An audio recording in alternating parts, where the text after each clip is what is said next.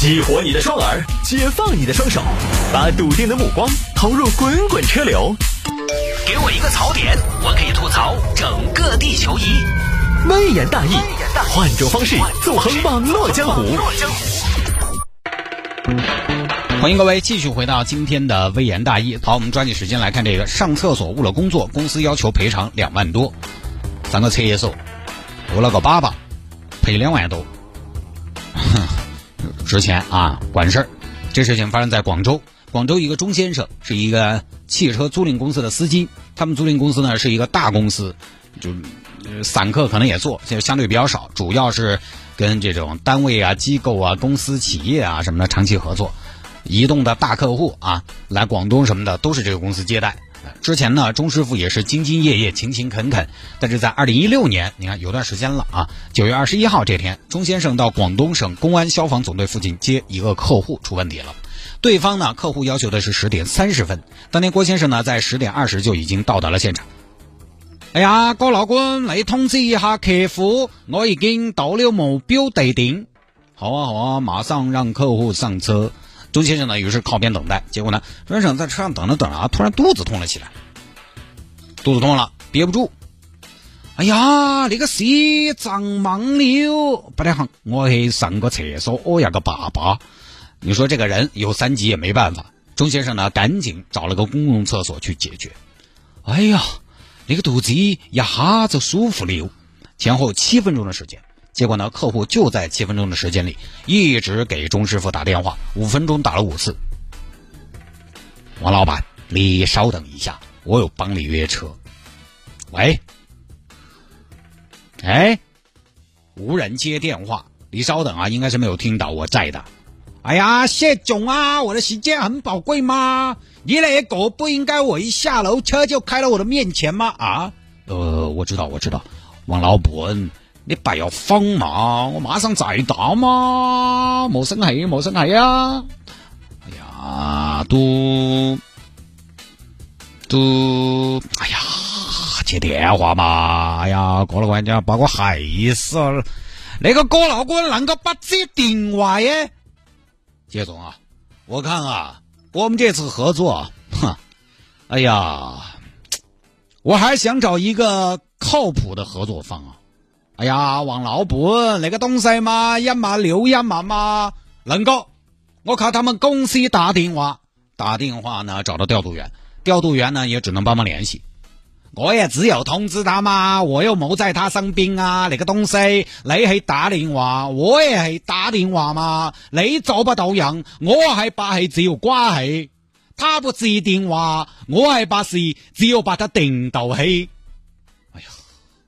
公司真的系，哎呀，肥我的大生意啊！七分钟，客户打了钟先生电话五次，打了调度电话六次，七分钟，这打了十一次电话，差不多就是一直在打，等到钟先生啊舒坦了回来，一看手机，一摸手机就觉得没怼，多疼，糟了！他其实呢上厕所带了手机，但是他怎么样呢？调了静音，这儿我就在奇怪，即便调静音。钟先生上厕所不玩手机的吗？不玩手机的话，厕所有什么好上的，对吧？当然可能就是当时着急嘛，就没耍手机也没看，然后再打过去。喂，老板，我刚刚在上厕所。哼，我爸爸子，你慢慢哦，你现在可以随便哦，上啷个哦都啷个哦。我真的是遇得到你啊，拦马拦偶谁老多？客户投诉，公司自然也要处理钟先生。呃，这个东西呢，多的也不学。这个我们这期我们公司选息很大，所以呢，David 啊，这个东西你都赔偿嘛，一共是两万一千五百五十元。好的，两万一千五百五十元，怎么样？你没搞错啊？没啊，我不过就是没接电话嘛，就要扣两万多吗？不是扣，注意不是扣，没人扣，你没那么多钱扣，是赔。因为我们这个月的绩效扣了一万一千五百五十元，为什么？就是因为你这一抛。那我上厕所吗？养有三给吗？那魔法，你可以上厕所，但你不看手机，那是接待的时间，客户得多着急，就这么个事情啊。现在法院拍下来了，就说什么呢？法院是这么判的，你公司呢也不要太过分，少赔点。钟师傅呢，你也不要算一毛不拔，因为你确实你在你的岗位上你没整巴适噻，你赔个两千。最后呢，钟师傅还是给公司赔了两千，估计工作呢也得换了，因为大家都都到法院了，是吧？这事儿搞的关系以后呢，可能在公司也待不下去了。这个东西呢，今天为什么跟大家分享这个东西呢？我想还是说举一反三啊。法官是这么说的：员工在职期间产生的损失应该如何承担？要从员工的过错程度、劳动合同约定、公司经营风险分配等方面综合考虑。比如说，一旦发生损失，就是员工承担，而远远高于员工劳动报酬的风险，是不公平的。其实很好理解，有些公司，比如说专职司机，专职司机出车祸了，是不是就要赔车？好像也没有。再比如说我们这儿，我们这儿这个现在我用这个调音台，就是我面前这个话筒，调音台都很贵的。万一哪个整烂了，你要照价赔，那可能世世代代都得在这儿当主持人。有个两三代能还得起呢，所以这个也不现实。但是说回来，钟先生这个事情呢，就是人有三急，我们可以理解。但说实话，上班时间接到客户电话，其实就是你工作非常重要的一部分。它跟别的一些没接到客户电话不一样，因为你这个，说实话，你接送客户嘛，就是时间很重要嘛。你没接到就是工作失职，这个其实一点不冤。理解你上厕所，但是不能理解你接不到电话。你专职接送，不外乎专职接送就追求个什么嘛？安全、准时。可能很多朋友觉得这个跟我工作没关系，有没有关系？其实以小见大，举一反三，我觉得有关系。